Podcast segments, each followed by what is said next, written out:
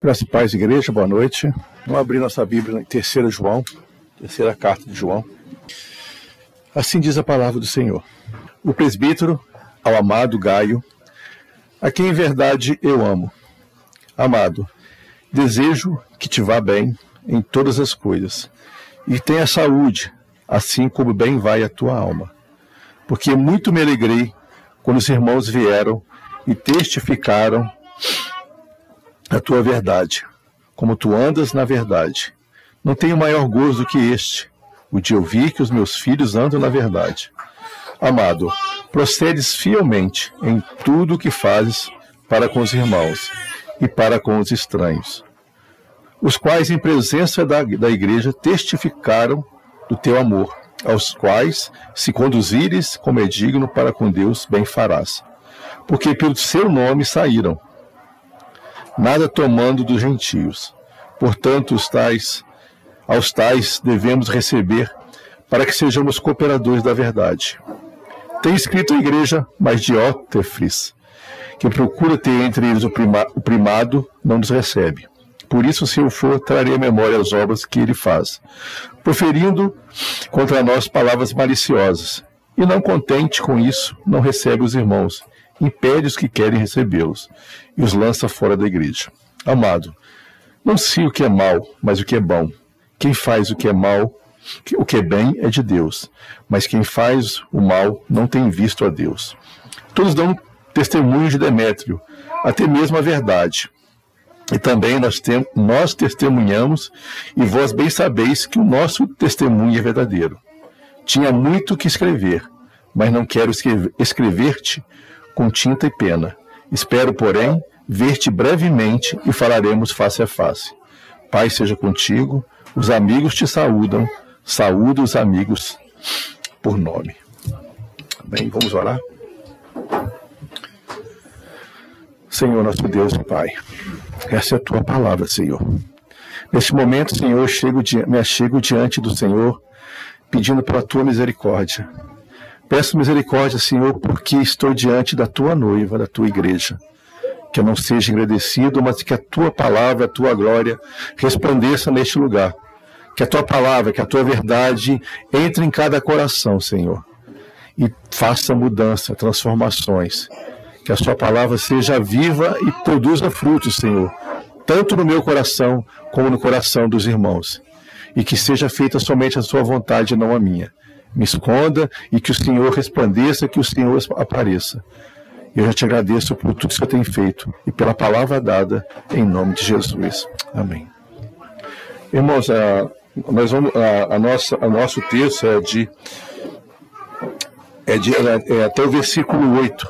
Eu estendi até o final por ser uma carta curta e algumas coisas que a gente acaba falando depende da, do entendimento geral da carta, depende do contexto. Nós estamos chegando no final das epístolas de João, né, dessas três cartas. Agora chegamos na terceira carta, na última carta. Eu farei a, a primeira metade e na próxima semana o um, irmão vai pegar, fazer a segunda parte.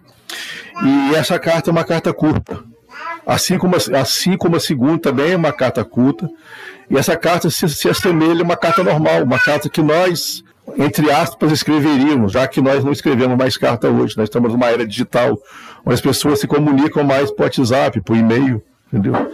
É uma carta que ocuparia, ocuparia uma folha de papel, na época uma folha de papiro, né? E por que eu estou falando isso? Porque é, hoje eu sou, eu sou idoso, eu, como pastor não costumo chamar de ancião, eu chamo de ancião de vez em quando meus cabelos brancos, e as pessoas mais velhas, quero falar mal do nosso irmão Paulo também, que é tão novo quanto eu, mas a gente que é mais velho, nós, nós nos, nos comunicarmos por carta. E a carta, a carta transmitia uma, uma, uma, uma, uma, uma verdade, uma emoção que hoje as pessoas não, não têm mais. Você, a, as mensagens são muito rápidas, você troca zap e um passa para o outro. E às vezes eu falo com você que quando eu leio algumas mensagens de zap, eu fico até. Eu, é tipo assim, eu consigo naquelas entrelinhas ver o que a pessoa a emoção que a pessoa passa. Às vezes a pessoa, pelo que ela escreve, ela pode estar sendo amorosa ou ela pode estar sendo desrespeitosa pelas palavras que as pessoas colocam no zap. Porque Hoje as pessoas são, hoje as pessoas vivem na velocidade da luz, né? No digital. Mas na minha época, eu escrevia carta. Os namorados guardavam as cartas, os namorados guardavam as cartas, porque aquilo expressava o sentimento que cada um que cada um colocava naquelas, naquela, naquele papel. E não diferente das cartas da Bíblia. Porque você vê que João, nessas poucas 15, são 15 versículos, não vou falar 15 linhas, porque é 15 linhas, né? 15 linhas, vou colocar. Ele expressa um amor imenso ele consegue expressar o amor por aquilo que estava acontecendo e consegue também fazer uma cobrança em cima dessas 15 linhas. Coisas que hoje talvez não conseguiríamos fazer em uma carta. Então, só quem sabe o que é uma carta, quem que viveu o período das, das cartas, vai saber o que é isso. E essa carta é direcionada a uma pessoa diferente das duas primeiras cartas. A primeira carta ela não tem um destinatário, é uma carta longa, uma carta grande. Alguns dizem que essa carta é um sermão, ela se assemelha ao sermão, ela não começa com uma saudação.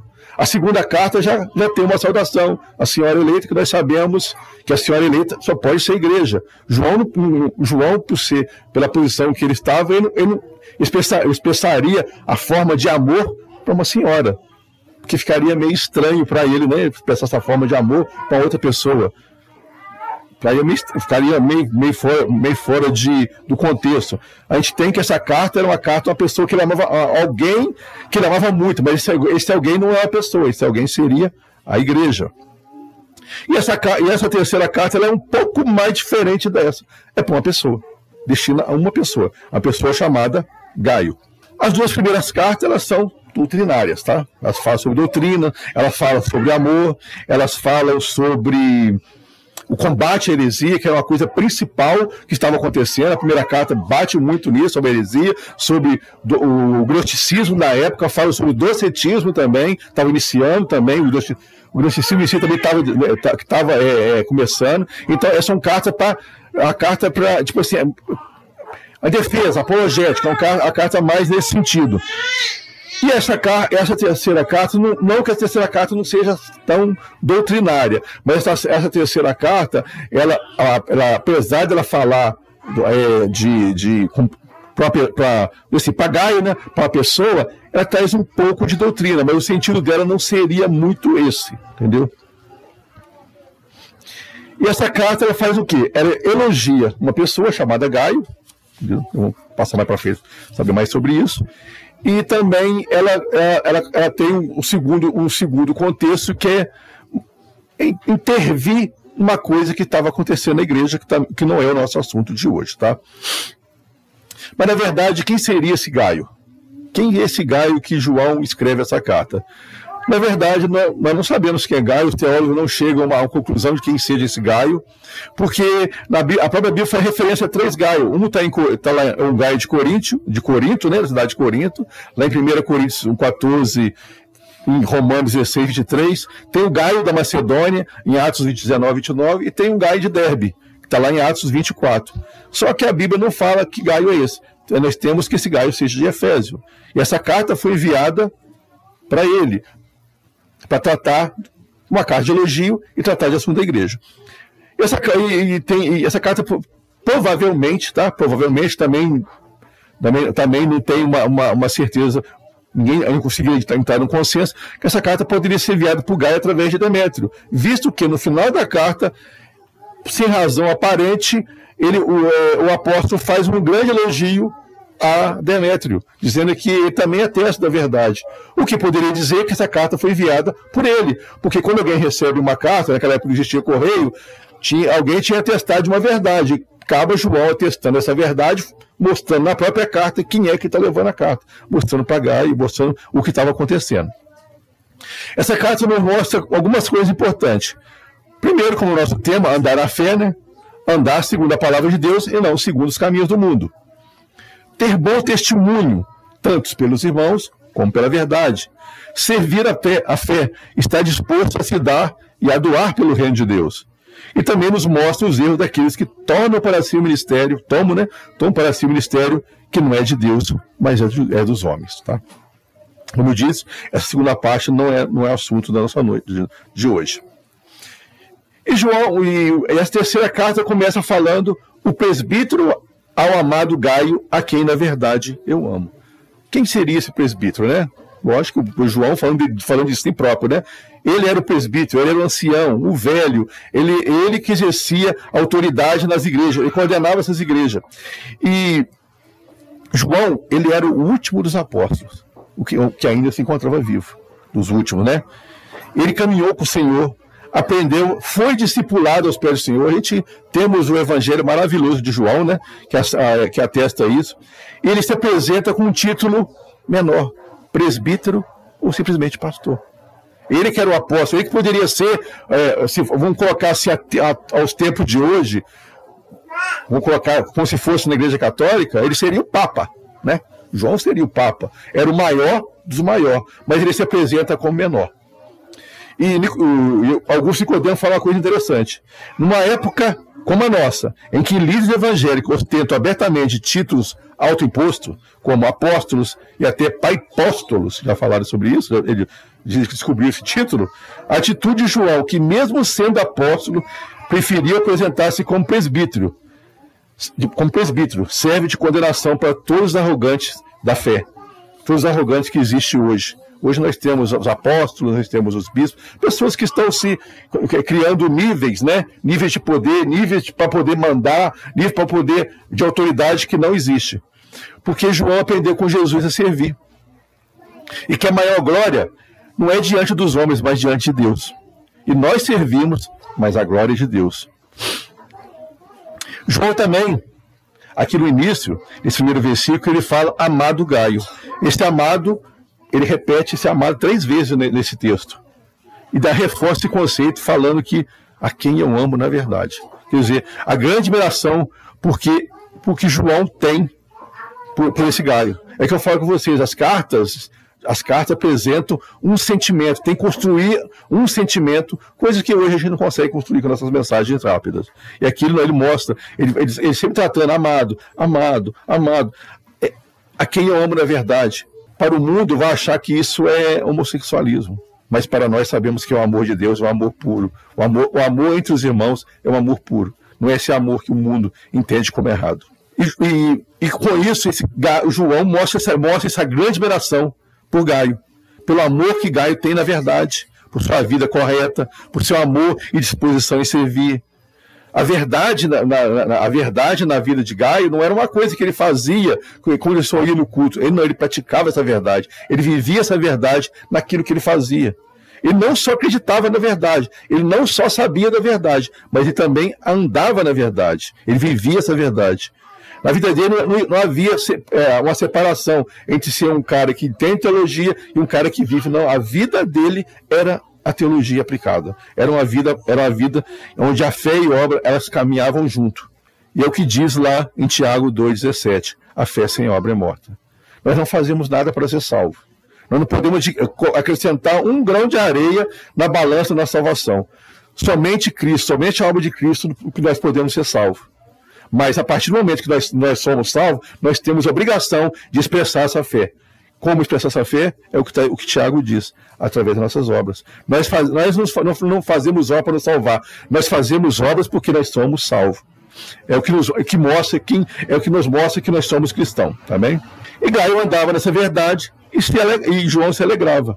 Versículo 2, João fala o seguinte: Amado, acima de tudo, faço voto por sua prosperidade e saúde, assim como é próspera a tua alma. Talvez alguém vá olhar esse texto e falar assim: puxa vida, João está falando, de, João tá falando de prosperidade. Olha só, voto por sua prosperidade e saúde, assim como é próspera a tua alma. Quer dizer, se, se, se, se Gaio tem essa riqueza na alma, esse, esse amor pelo ministério na alma, esse amor grande por Deus na alma, então que seja equilibrado. Ele tem o mesmo em prosperidade, o mesmo em saúde. Só que João não era materialista, João não estava interessado nisso. Na verdade, é uma oração até bonita de João. Já que você, irmão, tem essa disposição de fazer a obra do Senhor, que o Senhor te dê a quantidade necessária para poder fazer as obras. Porque, irmãos, uma coisa eu vou dizer para vocês: não é, não é pecado ser rico, tá? Não é pecado. A prosperidade não é pecado. Porque prosperidade não é sinal de riqueza, mas de necessidade, de necessidade suprida. Seja da própria pessoa, ou seja, em favor de outro. Aquilo que nós temos, aquilo que nós ganhamos, nós devemos o quê? Ajudar o próximo, aplicar no reino. Não adianta você ficar juntando tesouro aonde a praça, a praça vai comer. Não adianta juntar tesouro no banco. Vou dar um exemplo na época do Collor de que os mais velhos vão lembrar disso. O governo foi lá e ó, arrancou tudo da conta. Pessoas tinham poupança grande e perderam. A gente não sabe como vai ser o dia de amanhã. Vai que amanhã esse governo maluco aí limpa, limpa a conta de quem está guardando. Limpa o cofre de quem está guardando. Como é que vai ser? Então não adianta ficar juntando dinheiro na terra. Nós temos que juntar tesouro no céu. E como é que a gente junta tesouro no céu? Nós temos que aplicar as coisas do reino. É, é verdade que não estou não tô falando, não estou discutindo é, riqueza, que é esse tipo de coisa, tá, gente? Mas é que negócio, nós devemos sim. Aquilo que é meu é do Senhor. Aquilo que eu tenho é de Deus. Aquilo que eu tenho, eu aplico no reino de Deus. Nós devemos fazer esse tipo de coisa. Ter, é, ter essa, essa, essa mão aberta para as coisas, para aplicar no reino de Deus. Amém? Continuando. Versículo 3. Pois fiquei sobremodo alegre pela vida de irmãos, e pelo seu tratamento e testemunho da sua verdade, como tu anda na verdade. Não tenho maior alegria do que esta, de ouvir que meus filhos andam na verdade. Aqui o, o apóstolo fala sobre testemunho, uma coisa muito importante na vida do cristão. A pergunta que eu faço para todos essa noite é o seguinte: que testemunho as pessoas dão sobre você? O que as pessoas falam sobre você? Jesus perguntou uma vez para, os apóstolos, né, para os discípulos, né, que na era é tido como discípulo, o que falam, o que falam, que notícias vocês trazem, o que falam de mim, o que falam de você, o que, que as pessoas falam de você. Se chegar perto do seu vizinho, perto do, perto do seu parente, perto do seu pai, da sua mãe, perto do seu filho, o que que essas pessoas falam de você? Qual é o testemunho que eles dão de você? É uma coisa para a gente pensar, irmãos. E João recebe testemunho de Gaio, através de irmãos que são missionários. Como João, ele, ele recebia essas pessoas, pessoas que iriam pregar, eram os itinerantes, pregadores itinerantes, pessoas que levavam a palavra de Deus, e João recebia com tanto amor, com tanto carinho, que quando esses, esses missionários voltaram a ter João, passaram por João, eles falaram assim: ó, lá tem um homem de Deus, lá tem um farol que é onde você pode parar, que lá você vai ser bem atendido, lá você vai ser bem recebido, lá, lá se você lá você vai, você vai, você vai ter uma casa para ficar, lá se você for para frente, ele vai te ajudar a ir para frente. Porque no coração de Gaio era o quê? Fazer a vontade de Deus, fazer aquilo que engrandece o reino de Deus. E graças a homens como esse, muitos do passado, o, o cristianismo cresceu. Jesus disse: o filho do homem veio para servir. E isso que devemos fazer, servir. Sempre terá algo na obra do Senhor que você pode fazer. Ah, você vai pensar o seguinte: o que, eu posso fazer para ajudar a obra do reino? Eu não sei tocar. Canta. Eu não sei cantar. Limpa a igreja. Eu não sei limpar. Pelo menos de embora paga a luz, que já economiza, entendeu? Alguma coisa nós precisamos, podemos fazer. O que não podemos é ficar sentado olhando e só ouvindo a palavra e achando que nós estamos participando desse reino. Nós temos que ter, ter alguma, ter, é, fazer alguma coisa nesse reino, ser mais ativo no reino de Deus. Porque a fé sem, sem obra é uma fé morta. E João, ele se alegra, né, ao ver seus filhos andando na fé. Numa relato, aqui na, numa relato, se Gaio realmente se converteu pelo, pelo, pelo próprio João, se foi discipulado pelo João. Há relatos que, João, que Gaio fazia parte da igreja, da igreja de João, entendeu? Da igreja, das igrejas que João coordenava. Porque Paulo também, diante, do, diante de, de, de Corinto, ele fala o seguinte: Pois eu sei pelo evangelho que vos gerei em Cristo Jesus. Paulo também tinha muitos filhos em Corinto, mas filhos gerados na conversão da igreja. Mas filhos que ele, que ele disse que era filho dele, que ele gerou pessoalmente, que ele trabalhou, ele fala de Timóteo e Tito. A Bíblia não diz se, se realmente Gaio ele era ele, ele, ele, realmente ele estava ele era um filho um filho gerado é, discipulado, né? Por João. Continuando, irmãos. Ama, é, versículos 5 e 6. Amado, procede fielmente naquilo que pratica para com os irmãos. Isso faz, isso faz mesmo quando é estrangeiro, os quais, perante a igreja, deram testemunho do teu amor. Bem farás encaminhando em sua jornada por modo digno de Deus. E aqui eu chamo atenção para Cristo. E o Verbo se fez carne e habitou no meio de nós. E nos deu a seguinte ordem: Ide, portanto, fazei discípulos de todas as nações, batizando em nome do Pai, do Filho e do Espírito Santo, ensinando-os a guardar todas as coisas que vos tenho ordenado. eis que estou convosco todos os dias, até a consumação do século. Graças, irmãos, ao, ao, descida do Espírito Santo, ao derramado do Espírito Santo em Atos 2, Atos 2, né? Doze homens, e todos aqueles que estavam no cenáculo, é, que receberam esse poder do Espírito, começaram a pregar o Evangelho, com ousadia e poder, e somente naquele momento, naquele momento ali que saíram do cenáculo, que eles foram até o povo, cheio do Espírito Santo, eles pregaram, e três mil pessoas se renderam ao Senhor. O cristianismo, o cristianismo de dores no primeiro século, com toda a perseguição, com todas as pessoas que morreram, e mesmo, mesmo assim, o Espírito Santo desceu sobre essas pessoas, elas suportaram tudo aquilo que aconteceu, lutaram, foram fiéis, foram firmes, foram fortes, espalharam o evangelho. O, o, o cristianismo chega no quarto século como a maior religião do Império Romano. Foi, Constantino foi lá, colocou isso lá, mas para nós não importa o cristianismo estava crescendo. A palavra de Deus estava crescendo. E como é que essa palavra de Deus estava crescendo? Através dos missionários. As pessoas iam saindo, iam viajando, iam de cidade em cidade. Homens iam pregando a palavra de Deus. Homens iam plantando a palavra de Deus. Combate, ia combater a heresia, combatia os falsos mestres, mas não parava. A palavra de Deus ia crescendo dia após dia, lugar após lugar.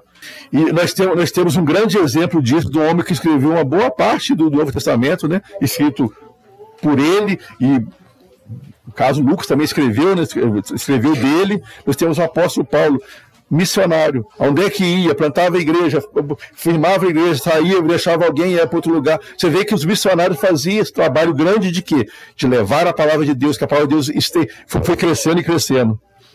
Só que esse pessoal precisava de um lugar para ficar. Não era simplesmente sair da onde eles estavam e chegar no lugar. Por exemplo, você está lá embaixo, peraí, vem um outro redondo, chegar aqui fazer o quê? Como é que as pessoas iam dormir? Aonde as pessoas iam ficar? O que? Como é que elas iam sustentar? Eles não trabalhavam. Eles precisavam, de, eles precisavam de alguém que hospedasse, alguém que desse o alimento, alguém que recebesse e, se possível, desse alguma coisa para eles, eles ir para frente.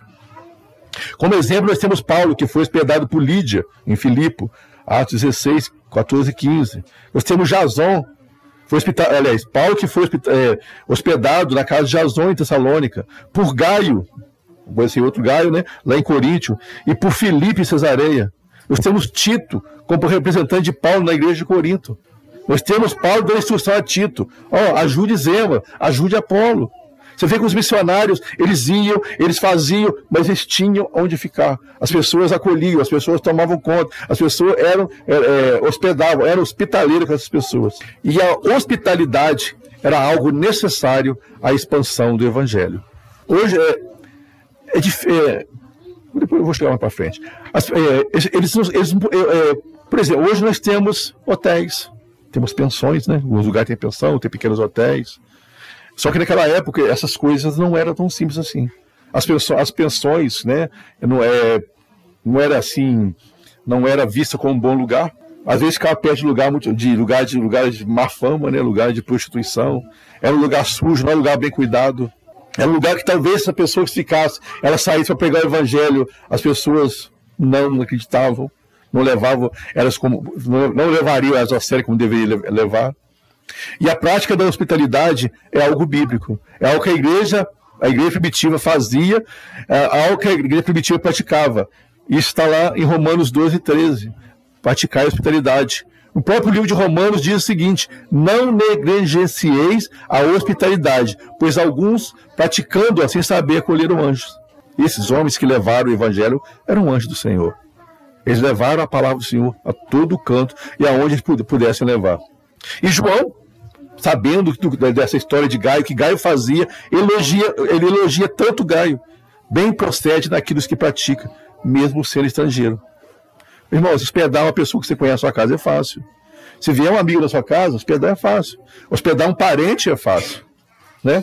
Agora, hospedar um estranho, uma pessoa que você nunca viu na vida, mesmo sendo da igreja, porque quando eu falo em nossa igreja, tudo bem, a nossa igreja reformada, nós, nós conhecemos o, o, os irmãos, mas vamos supor, vamos supor que a nossa igreja fosse grande, nossa igreja tivesse missionários, nós fôssemos uma, uma, uma sei lá, uma, uma, uma parte de uma grande igreja, né? Então essa igreja enviar missionários para lá, para cá, para fora do mundo, para vários lugares. Mas o problema é o seguinte: hoje com tantas pessoas, faz... com tantas igrejas, nós temos também pessoas de, pessoas de igreja que dizem fazer missão, mas apenas estão indo à sua casa para se hospedar. A gente não sabe até se, se, estão, se realmente estão a serviço do reino, se estão a serviço de Deus.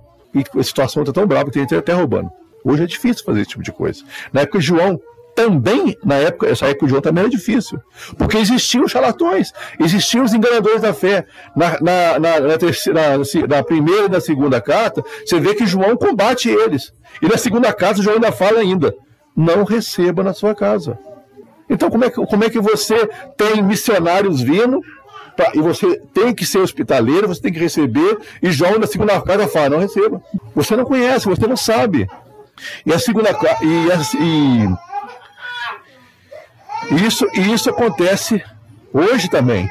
Pessoas que estão saindo para as igrejas com o intuito, entre aspas, de levar a palavra de Deus e não estão levando a palavra de Deus. Mas existe, existe uma coisa, irmão, que Gaio tinha, que também serve de barreira, serve de escudo para a gente. Porque Gaio, ele andava na verdade. Ele sabia o que era verdade. E isso já é uma barreira contra os falsos mestres. Porque se alguém, algum missionário, se diz missionário, que algum dia precisar ficar na sua casa ou na minha casa, você vai bater um papo com ele, você vai conversar com ele. E se você vive da verdade, se você conhece a verdade, você vai ver se realmente ele é da verdade ou não. Porque eles não vão conseguir esconder isso. Porque se você, for, se você não souber da verdade, como é que você vai receber essas pessoas? Essa minha, minha, minha mãe até ela, ela achou estranho chamaram na porta da casa dela lá, e eu fui. Quando eu vi que, que, que era o Jeová, eu fui lá. Eu gosto de lá conversar com eles. Aí fui lá conversei com, comecei a conversar com o rapaz.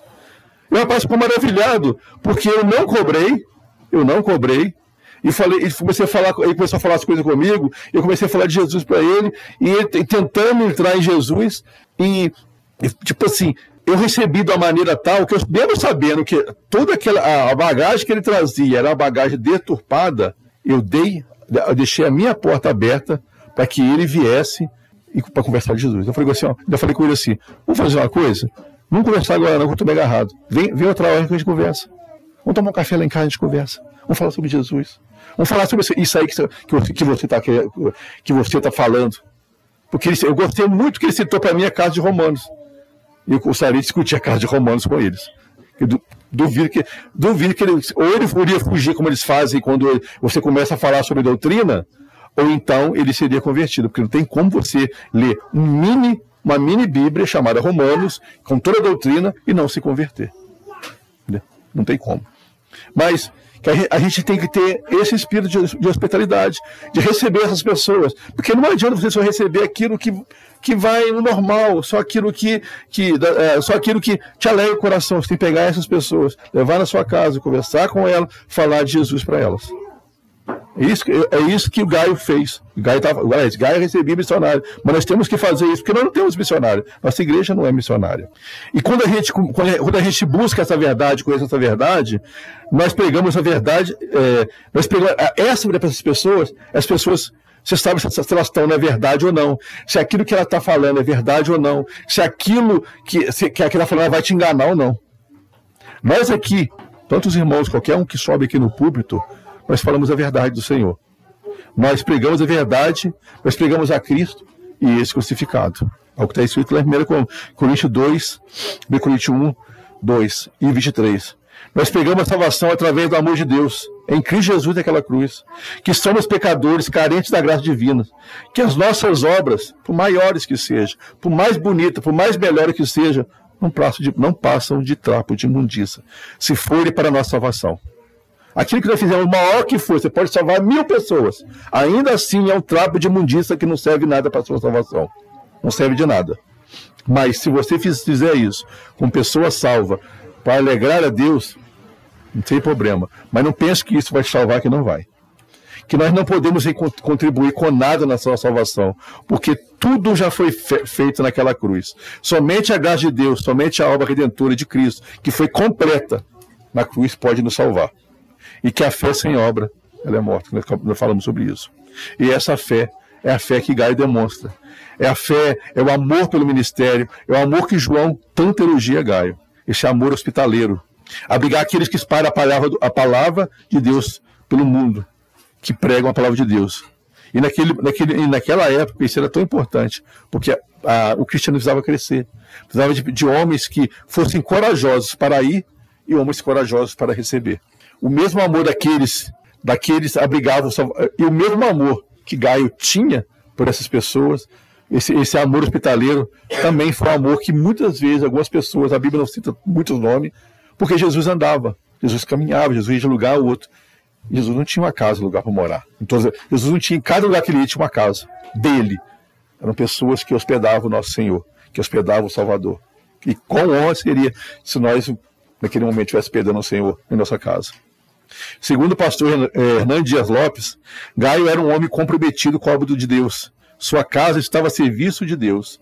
Seu coração estava aberto para receber as pessoas que vinham em nome de Deus. E seu bolso estava aberto para ajudar as pessoas e a fazerem, a fazerem a obra de Deus. Nós também podemos fazer isso, irmãos. Nós também podemos fazer a obra de Deus. Nós podemos fazer com os pés. Se a gente puder ser um missionário, a gente puder ir, nós podemos fazer essa obra. Mas se a gente não puder ir com o pé, se as pessoas não tiverem esse chamado, tiver essa coragem de ir, porque coragem para pegar em Orlando é fácil. Lá tem dinheiro. Porque você pega, pegar na África onde as pessoas comem aquele, aquele a, comida comum é uma mistura de, de uma farinha, né? Uma fa... Hã? É, aquela farinha, né? De, uma farinha branca eles comem com a mão, feita no chão, de joelho, num, num fogão, um fogãozinho assim de barro no chão. Tudo feito no chão, tudo ali. Quer ver, nós que estamos acostumados com, com nossa geladeira, lá não tem geladeira. Ser missionário nos Estados Unidos é fácil. Quer ver ser missionário lá. E lá precisa de pessoas que falam a palavra de Deus. Eu vi um rapaz, eu acompanhava um rapaz lá de. Sabe, minha esposa lembra de, de Moçambique, depois que eu descobri que ele era, ele era evangélico, ele, ele era reformado por cima. Ele mostrando as coisas da, da, da, da, da cidade onde ele mora, ele mostrava como é, que, como é que as coisas. Eu falei assim, gente, olha só, o cara tem duas mulheres não consegue nem sustentar uma. Olha o monte de filho que o cara tem. Lá precisa, ele falou assim, aqui precisa de pessoas que chegam e pregam o evangelho. Sabe por quê? Porque os muçulmanos estão deitando e rolando. Eles chegam lá e pegam essa, essa, essa, essa loucura que, que você vai ter mil mulheres se você se entregar, se você morrer pela causa. Pregam, pregam uma coisa totalmente, totalmente errada. E as pessoas estão morrendo sem conhecer Cristo porque não tem missionário, porque muitas pessoas preferem pregar em Orlando, preferem pregar em Miami, preferem pregar, em Paris, que é bonito. Ninguém quer pregar na África. Ninguém quer pregar para aquelas pessoas que estão realmente necessitando de, de, de pregar o Evangelho. Na Europa, o Evangelho está sendo esquecido, porque lá isso aqui é melhor, vale, está valendo mais. O Deus, Mamão, está sendo maior que o Deus da Bíblia. Então, como eu disse, nós podemos fazer com os pés indo. Mas se eu não puder fazer com o pé indo, eu posso fazer com a mão estendendo. Eu posso, dentro da minha, dentro da minha causa, com a ajuda de outras pessoas, é, ajudar missionários a fazer a obra. Porque missionários precisam ir. E eles, eles não vão pelo, pelo próprio bolso. Precisa de alguém que ajude. A gente precisa de, precisa de contribuir. A gente pode fazer também com os lábios. Se você não consegue fazer hino, não consegue ajudar com as mãos, faça com o lábio. Ore pelos missionários. Ore, ore pela obra missionária na terra, pelas pessoas que estão arriscando a vida. Porque muitos estão indo e morrem no campo missionário. Muitas pessoas morrem falando de Jesus num lugar onde, onde outras religiões matam, onde o sistema de governo matam, porque, porque o cristianismo liberta liberta das mentiras que eles pregam, coloca as pessoas no lugar, no lugar onde elas têm consciência da verdade que é Cristo. E eles não querem que, e o mundo não quer que você aprenda sobre Jesus, o mundo não quer que você aprenda sobre Cristo. Como eu disse para as igrejas pequenas, nós não podemos fazer missões, nós não temos missionários.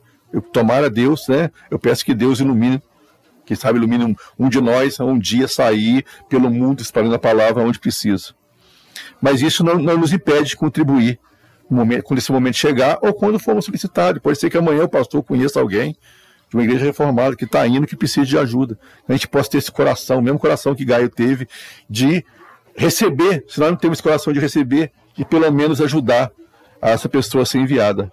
E continuando no mesmo versículo, João anima Gaio a continuar hospedando esses, essas pessoas em viagem. E não só hospedar aqueles que estão mas a, assim que ele chegar, assim que ele chegasse, também ajudar na sua, na sua saída, na sua ida, porque eles precisam voltar para o lugar de origem. Servir, servir ao servo de Cristo é servir a Cristo. É o que, tá, o que Jesus disse. Quem vos recebe, a mim me recebe. E quem me recebe, recebe aquele que me enviou. E fazer, fazer o bem a alguém é o mesmo que fazer por Cristo. É, é, e esses irmãos, esses irmãos que levam essa palavra estão, estão fazendo o quê? Levando a noiva do Senhor. Algo precioso para Cristo. É a noiva dele que está que tá crescendo, que está indo para o mundo. E nós devemos é, participar, né? Também participar dessa obra. Versículo 7 diz o seguinte: Pois por causa do nome que foi que saíram, nada recebendo dos gentios. Portanto, devemos acolher esses irmãos, para que nos tornarmos cooperadores da verdade. Irmão, o nome, todo mundo sabe que nome é esse. Todos, é, o nome que o nome que pelo qual eles saíram é o nome de Cristo. Eles saíram para pegar a palavra de Deus, saíram para levar as boas novas, levar o evangelho, saíram no nome de Jesus. E continuando, o, o apóstolo, apóstolo Paulo fala que nada recebendo dos gentios. Por que, que ele fala isso, irmãos? Porque a, gente, a obra de Cristo não é tocada pelo povo do mundo. A obra de Cristo é tocada pelo povo de Deus. É, é, é, o recurso do mundo não pode mover a igreja do Senhor. Tem muitas igrejas que são movidas pelo, pelo, pelo recurso do mundo e essas igrejas acabam sendo o quê? Escravizadas, elas acabam sendo, sendo é, direcionadas pelas coisas do mundo. Que seria uma grande vergonha os cristãos, né? Uma vergonha para nós, se a obra do Senhor fosse feita pelo mundo, pelas, pelos recursos do mundo, pelas coisas, pelas pessoas do mundo, pessoas que não participam do mundo. Eu vi um pastor falando uma vez, na minha ex-igreja, eu achei aquilo um absurdo. Ele falou que o fulano da padaria tal, não vou citar nome, tá? Da padaria tal, ele é, ele é próspero porque ele dizima na igreja. Eu achei aquilo um absurdo. Quer dizer que a igreja agora, é, quer dizer então que a prosperidade dele é importante para a igreja, porque ele só dizima na igreja. Eu, esse homem não ia na igreja. Esse homem estava fazendo a obra da igreja, mas não ia na igreja. Eu falo com você, qual é a mensagem que esse homem tem de Cristo? O que, que esse homem sabe de Cristo? Será que esse homem comunga, né? Com, com a palavra, né? Será que esse homem, ele, ele conhece a Cristo? Eu não sei, eu não sei qual a religião que esse homem segue. Será que esse homem ele é, ele é da Umbanda? Será que esse homem é espírita? Porque a igreja do Senhor vai ser sustentada pela, pelas coisas do mundo? Eu, ach, eu achei aquilo muito estranho, algo que, algo que ele não deveria ter dito. Porque a igreja do Senhor não pode ser financiada. Se nós não pudermos financiar isso que está acontecendo aqui, a gente fecha e vai embora. Vamos voltar a fazer o que a igreja primitiva fazia. Vamos fazer a igreja nosso lar. A gente separa um quarto, uma garagem e vamos fazer nosso lar. Agora, o que não pode é a nossa igreja ser sustentada pelo mundo. Isso é errado. Não pode isso. Nós estamos indo contra, contra as coisas de Deus. E quando o recurso vem do mundo, o mundo acaba ditando aquilo que deve ser pregado, aquilo que deve ser ensinado. Hoje, muitos, pecador, muitos pregadores pregam conforme a cartilha do mundo. Nós temos não, eu, eu, fico horrorizado que eu vejo pregadores é, amando o comunismo, algo que mata pastores no mundo inteiro. Pastores fazendo coisa no comunismo, algo que mata pastores, algo que mata o cristianismo, algo que sempre foi contra a igreja. Eu não entendo isso. São coisas que não dá para entender. E, e, quando, quando, e quando essa, essa, esse mundo ele, ele financia essa igreja, sabe o que acontece? Essa igreja começa a pregar um Jesus do bem-estar físico e social. Eles começam a pegar um Deus de amor, né? Porque o Deus que o mundo quer é o Deus do amor. E esquece o Deus da justiça. Ninguém quer saber da justiça de Deus. É como se pudesse pegar Deus e separar os seus atributos. Ó, Deus, você aqui eu pego essa parte. É como eu digo assim, eu tenho vários deuses. Eu tenho um Deus do amor, um Deus da justiça, um Deus da santidade, e pego cada, cada um desses deuses e separo. Eu quero esse Deus, o resto eu não quero. Não é assim que funciona. Deus é incompleto. O Deus não pode ser amor e injusto. Ele é amor e justo ao mesmo tempo. Aquilo que Deus faz, quer, quer a gente gosta ou não, ele faz por amor e faz por justiça, porque é para o nosso bem. Só que eles querem um Deus que, que seja submisso ao homem. Um Deus que seja, que pague as suas contas, um Deus que te, que te dá uma vida boa, mas não é um Deus que te, que te salva. Não é um Deus da Bíblia, não é um Deus que vai, que vai te levar à salvação. E as duas primeiras cartas ela fala sobre isso. Ela fala sobre esses, sobre esses mestres, esses falsos mestres que estavam deturpando a fé, que levavam a palavra falsa, que levavam a igreja a um caminho errado. Nós precisamos ser crentes como esse Gaio, tá?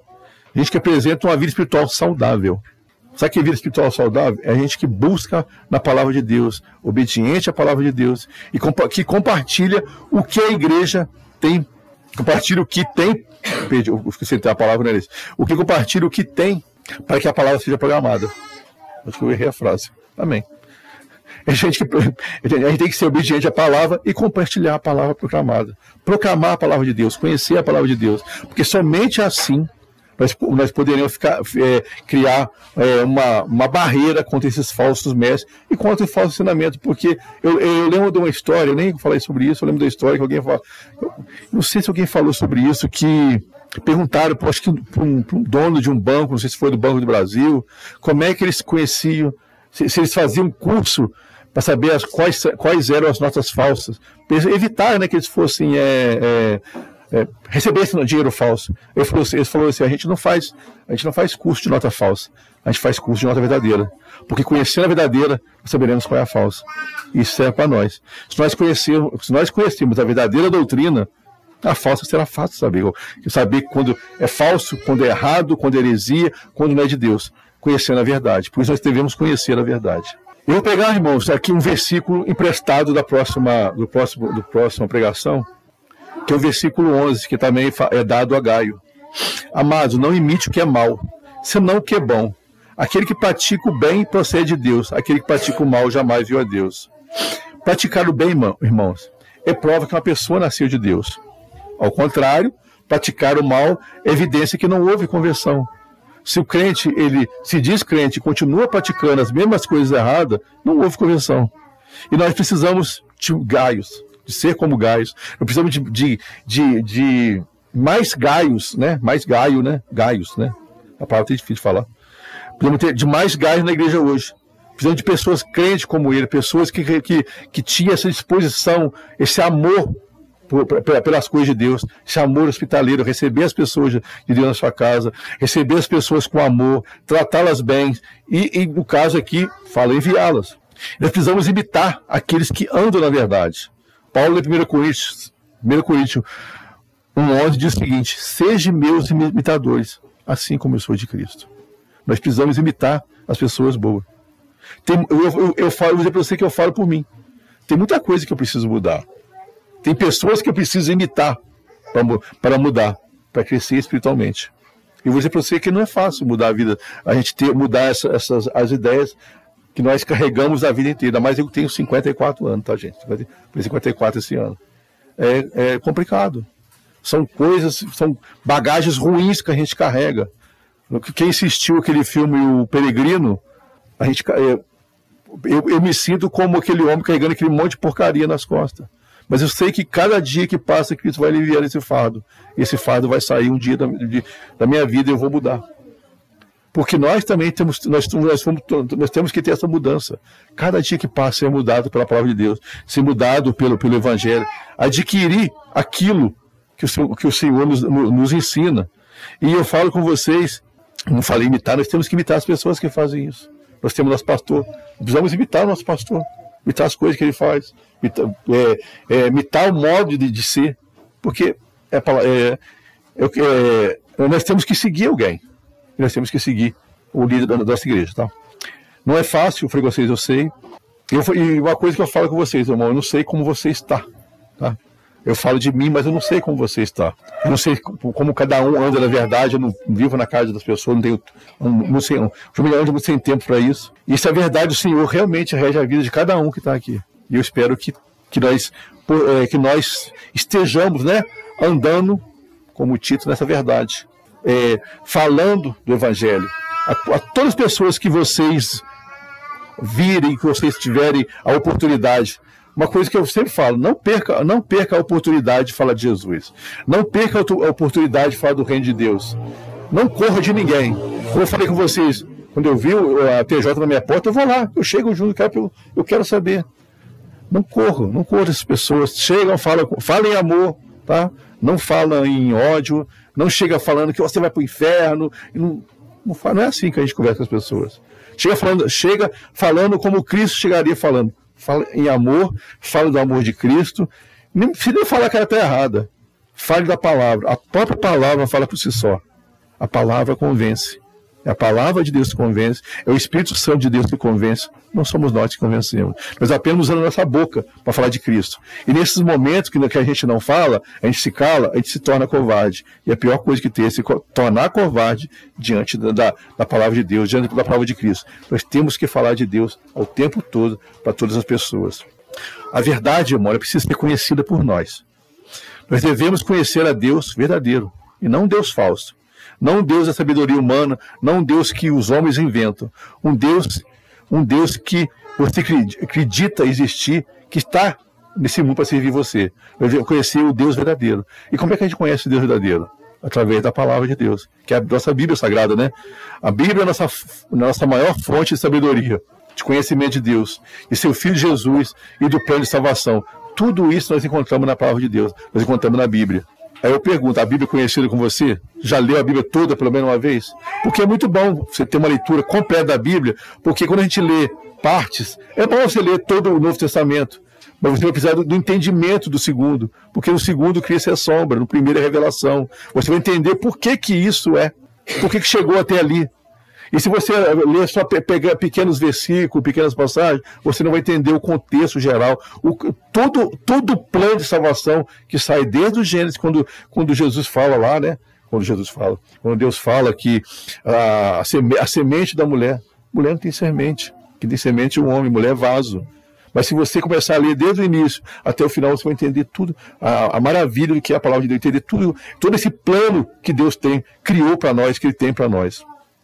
E nós temos que dedicar tempo, tempo, tirar um tempo, dedicar tempo a conhecer essas coisas espirituais, dedicar tempo e se interessar mais pelas coisas de Deus e menos pelas coisas do mundo.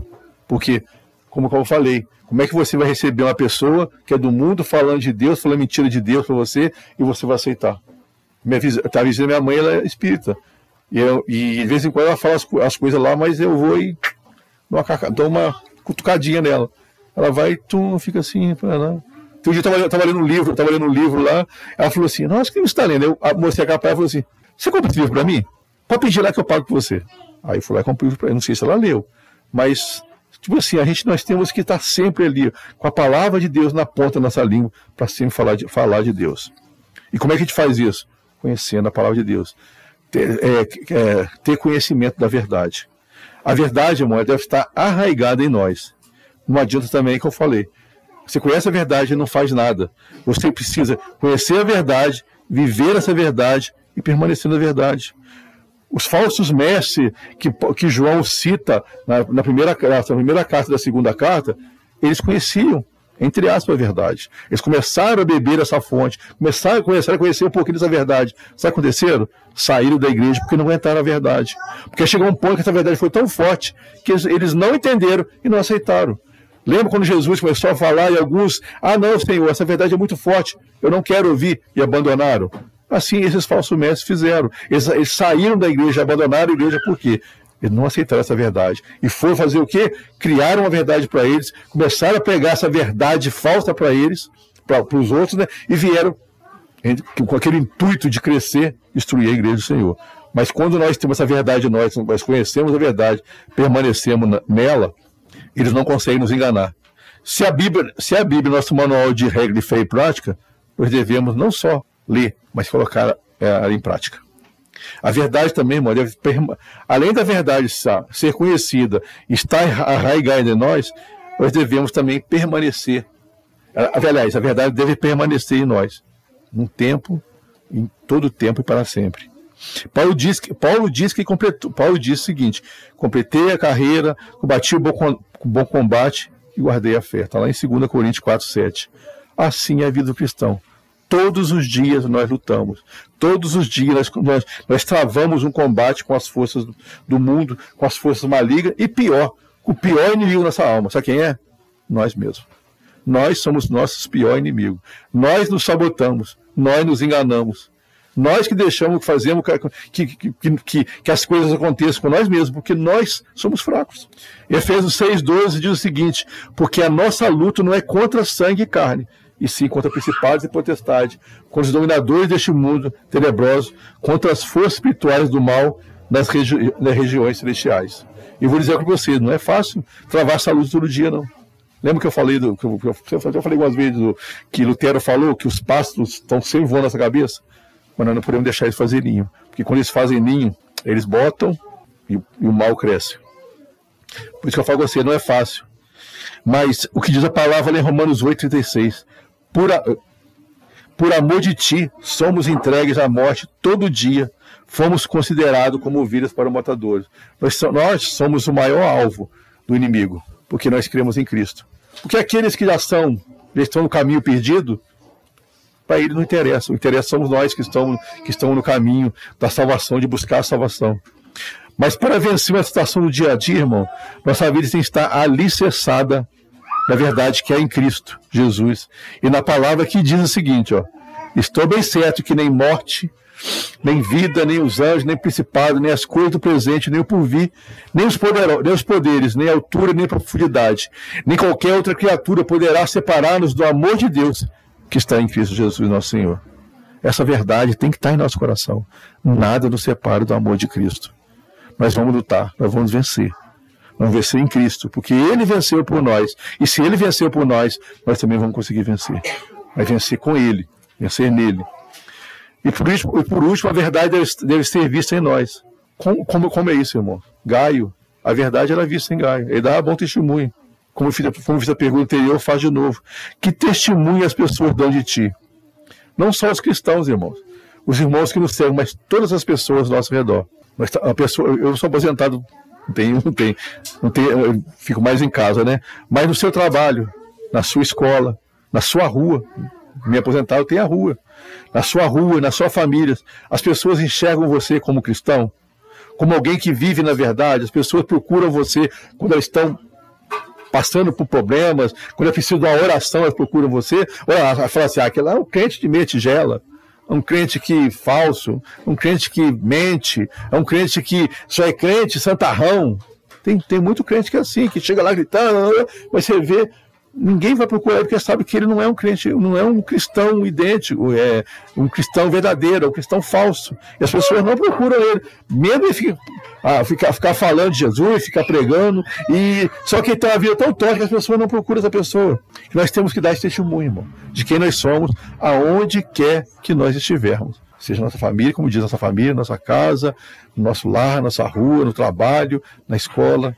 Porque só assim nós vamos levar pessoas a, a conhecer Jesus. Porque as pessoas verão, ver, é, verão né, a mudança em você. Você é um reflexo de Cristo. As pessoas verão Cristo em você. As, as pessoas se incomodarão falando assim, como é que a pessoa tem uma vida tão em paz, tão santa? Eu quero ser como ela. Eu quero ter o que ela tem. E vão até você. Porque não, a pessoa pode ser a pessoa mais rica do mundo. Ter todas as riquezas do mundo. Se ela não tiver Cristo, ela não tem nada. É isso que nós, nós, precisamos, nós precisamos ter em nossos corações. Irmãos, que a graça do nosso Senhor, nosso Senhor possa transformar nossas vidas e que a sua misericórdia nos faça merecedores dessa graça. E que o amor de Deus nos fortaleça na verdade dia após dia, até que cheguemos à unidade de fé e do pleno conhecimento do Filho de Deus, a perfeita varonilidade, à medida da estatura da plenitude de Cristo. Amém. Vamos orar, irmãos. Senhor nosso Deus, Tu és maravilhoso, Senhor. Tu és poderoso. Amamos o Senhor um amor que não tem tamanho. E sabemos que o Senhor nos ama um amor maior ainda, um amor imensurável. Porque graças a esse amor, o Senhor, naquela cruz, pelo sacrifício de Cristo, nos amou, nos deu a salvação, nos deu a, a redenção, o perdão de pecados, uma conta que nós não poderíamos pagar. Ó Senhor, eu te agradeço por tudo que o Senhor tem feito em nossa vida. Mas te peço, Senhor, que nós tenhamos, Senhor, um coração hospitaleiro, um, um, um, coração que ajude, de ajuda, um coração que socorre, um coração que auxilia, um coração que não sabe dizer não para as coisas do Senhor.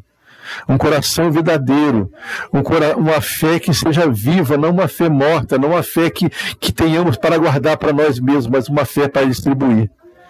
Que as nossas mãos, Senhor, sejam abertas para, todo aquele que necessitar. Que não sejamos soberbos naquilo que o Senhor coloca em nossas mãos, mas que possamos, Senhor, levar o teu reino a todo aquele que precisa ouvir. Por isso eu peço, Senhor, que o teu Espírito Santo toque em nós, Senhor. Toque e nos mostre o que precisamos fazer. Tira, nos tira, Senhor, desse marasmo a qual a gente se coloca, porque é muito fácil sentar e deixar as coisas passar.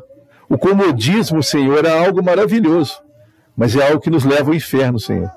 Que a gente possa fazer a tua vontade, Dá-nos ânimo, dá-nos coragem, dá, injeta em nós, Senhor, um, um, um desejo imenso de servir o Senhor de procurar saber o que precisa, precisa, ser feito, Senhor, para que teu reino cresça.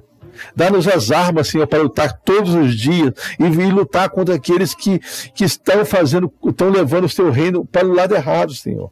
A gente possa combater. E não só combater, mas também possa vencê-los e trazê-los para diante de ti, para os teus pés. Que a nossa boca não se cale em momento algum quando, estiver, quando formos solicitar a falar do Senhor. Que a gente não se envergonhe do Senhor, porque a tua palavra diz: se nós nos, nos envergonharmos do Senhor, o Senhor vai se envergonhar de nós. Se nós negarmos ao Senhor, o Senhor vai nos negar. Que a gente precisa, que a gente nossa boca seja para falar o Senhor a todo momento, Senhor. Que a gente fale do seu amor a todo momento, para todos, em toda e qualquer situação que a gente não se amedronte, que a gente não se acovarde, Senhor. Que a gente seja cristão, cristãos verdadeiros, Senhor. Cristãos que levam a tua palavra a todo lugar. Suplico, Pai, em nome de Jesus, que sejamos como Gaio. Aqueles que, aquele que recebe, aquele que demonstra um grande amor, aquele que se importa com o teu reino aquele que não deixa o reino parado, aquele que não, que não, que, que não fica quieto, aquele que tem que fazer algo para que o teu reino cresça. E que possamos também, Senhor, ter um espírito de missão para levar a tua palavra a quem precisa. Coloca no coração de cada um, Senhor, esse desejo de levar a tua palavra, de falar a tua palavra para aqueles que precisam ouvir. Muitos estão perdidos nesse mundo, Senhor. O Senhor, o Senhor Jesus disse que a seara é grande, Senhor está pronta para ser colhida. E muitos irmãos, Senhor, muitas pessoas estão caindo, Senhor, no erro do inimigo, das falsos, dos falsos mestres, dos falsos enganos, Senhor. Sendo levados, Senhor, para por, por, por caminhos que o homem cria, onde o homem é o centro da atenção e o centro é o Senhor. Jesus é o nosso rei, não é um homem. O homem não pode estar no centro, não pode estar no centro das coisas, Senhor. Ó Deus, ajuda-nos, Senhor que a gente possa realmente, Senhor, fazer o ídolo do Senhor, obedecer aquilo que Cristo falou, falou, a ordem que Cristo nos deu, levar a tua palavra, discipular, levar, batizar em, nome do, em teu nome, Senhor. Que a gente possa fazer aquilo que, que é aqui, a, a, a, o ídolo do Senhor. Por isso te peço que o teu Espírito Santo nos ajude, nos fortaleça e não nos deixe, Senhor, parado no comodismo da vida, no comodismo da televisão, no comodismo do nosso lar, que a gente possa realmente ser cristãos verdadeiros, que levam a tua palavra, que, que buscam a tua palavra, que a gente busque mais conhecimento. Também te peço, Senhor, que tire de nós a preguiça de ler a tua palavra, a preguiça de conhecer o teu reino.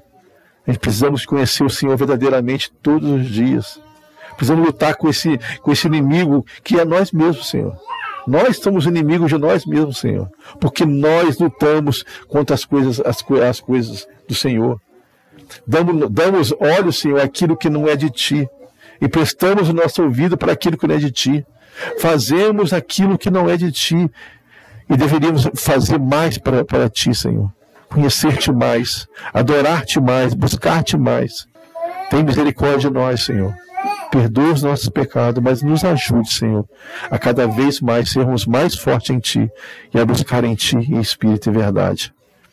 Eu te agradeço, Senhor, por essa palavra, que essa palavra seja, vi, fica, essa palavra seja viva no nosso coração, Senhor, que ela possa produzir, que ela possa crescer em nosso coração, que a gente possa sair daqui transformado, Senhor, o desejo de passar para frente, Senhor, de contar o primeiro e falar de Ti, Senhor de falar daquilo que o teu reino, falar do teu reino, falar de ti, falar de Cristo, Senhor.